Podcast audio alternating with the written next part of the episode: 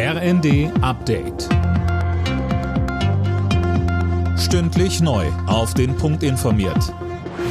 Ich bin André Glatzel. Guten Tag.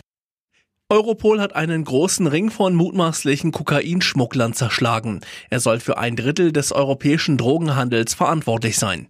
Dabei wurden fast 50 Verdächtige in verschiedenen Ländern festgenommen, Dirk Justus. Diese sollen sich zu einem Superkartell zusammengeschlossen haben, heißt es von den Ermittlern. Unter den Festgenommenen sollen auch wichtige Drahtzieher sein.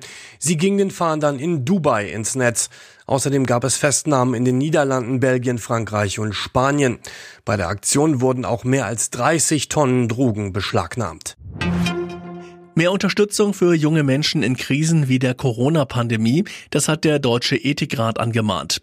Das Gremium fordert mehr psychologische Hilfsangebote. Kinder und Jugendliche hätten stark unter Schulschließungen und Kontaktverboten gelitten. Das Schließen von Funklöchern im deutschen Handynetz dauert länger als gedacht. Zu lange findet Infrastrukturminister Wissing.